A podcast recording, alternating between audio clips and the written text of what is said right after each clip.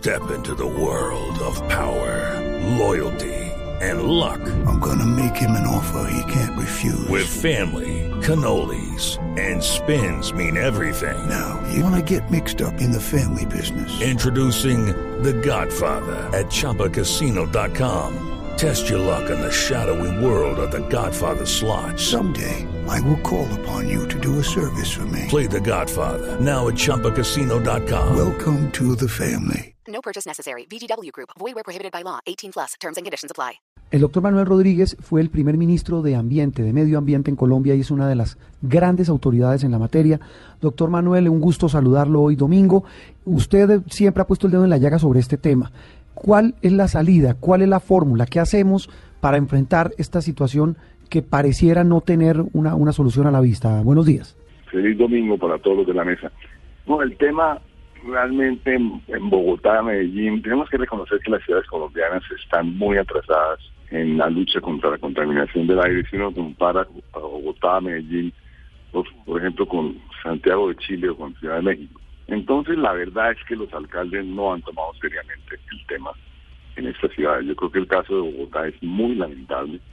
Debo decir que al alcalde Peñalosa pues lo respeto en muchos temas eh, de construcción de infraestructura y cosas de estas, pero debo decir que estoy muy en desacuerdo con sus políticas ambientales. Y una de, sus, de, de, una de las grandes omisiones de este alcalde y del anterior fue no haber implementado el plan decenal de descontaminación de Bogotá. Bogotá tiene un robustísimo plan decenal de contaminación que entre otras cosas se, se diseñó durante la administración Moreno y lo adoptó el, el, alcalde Petro, pero el alcalde Petro poco lo implementó y prácticamente lo desmontó el alcalde Peñados.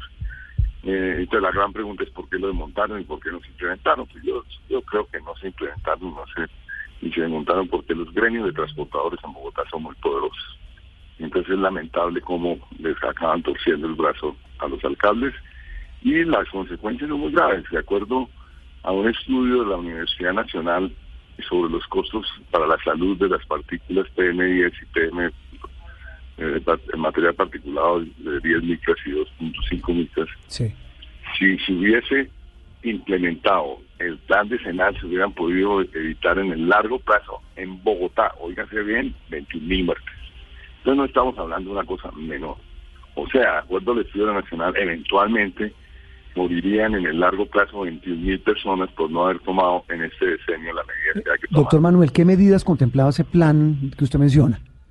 No, muchísimas medidas. Usted lo lee, es un señor documento con un excelente diagnóstico.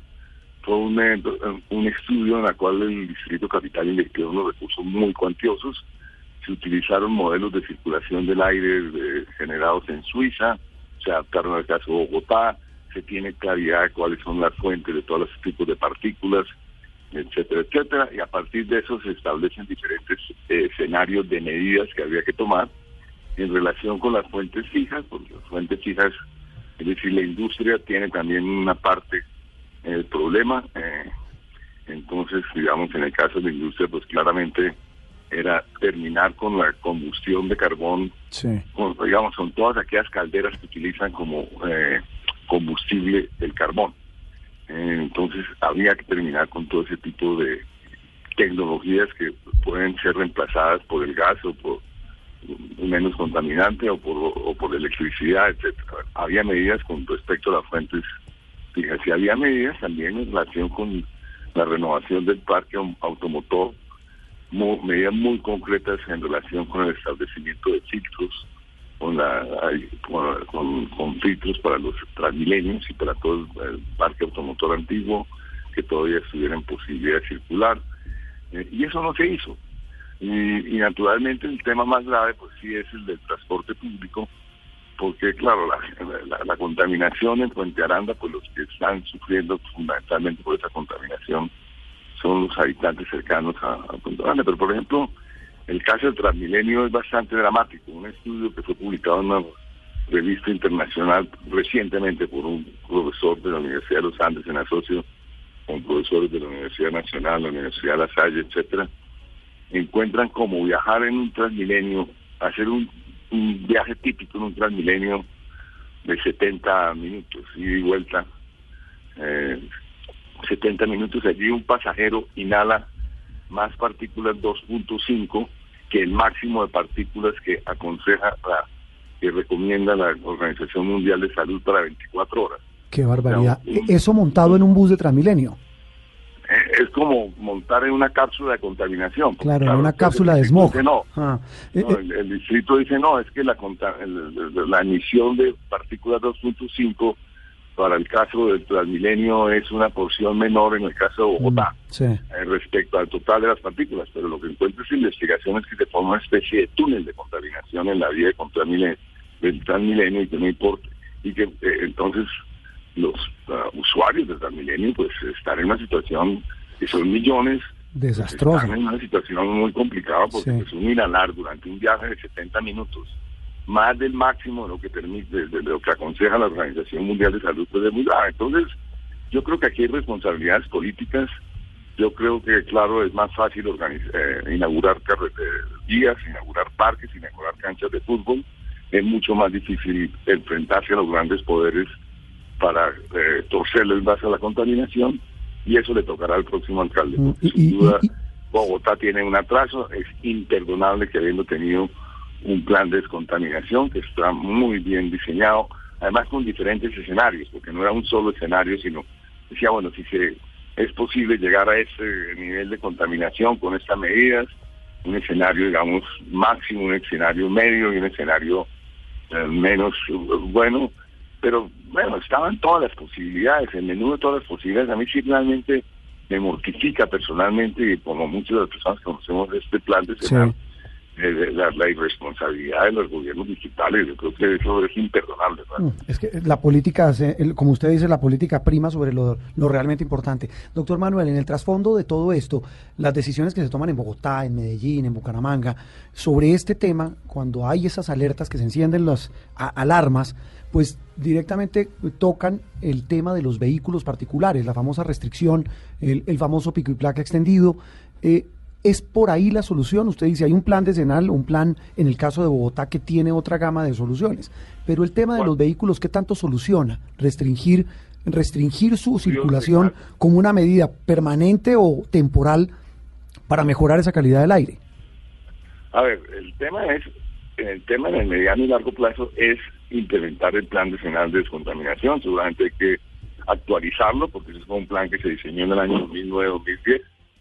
Eh, y hay, nuevas realidades, como usted mencionaba en la introducción, como es el aumento descomunal de las motocicletas, etcétera.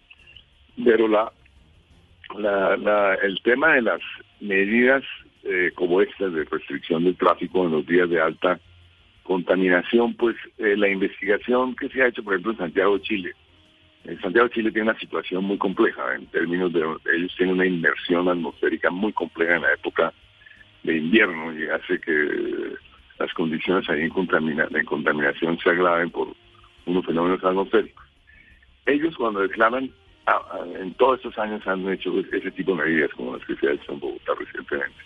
Y la investigación muestra que sí, que esas reacciones episódicas que llaman eh, de diferente tipo, como es controlar la, la emisión de, eh, pues la circulación de cierto tipo de automóviles, como puede ser incluso muchas veces prohibir que los niños vayan al colegio, etcétera, sería, pues sí a la postre son efectivas temporalmente porque implica una menos exposición de los ciudadanos al aire, al aire, al aire muy contaminado. Pero obviamente es una reacción del momento de la crisis, eh, o una solución del momento de la crisis, pero para evitar mayor exposición, pero pero por ejemplo el, el señor que se monta en, en una bicicleta en Bogotá, es otro estudio que se está haciendo, pues claro, es muy loable que se han hecho tantas ciclovías, Sí.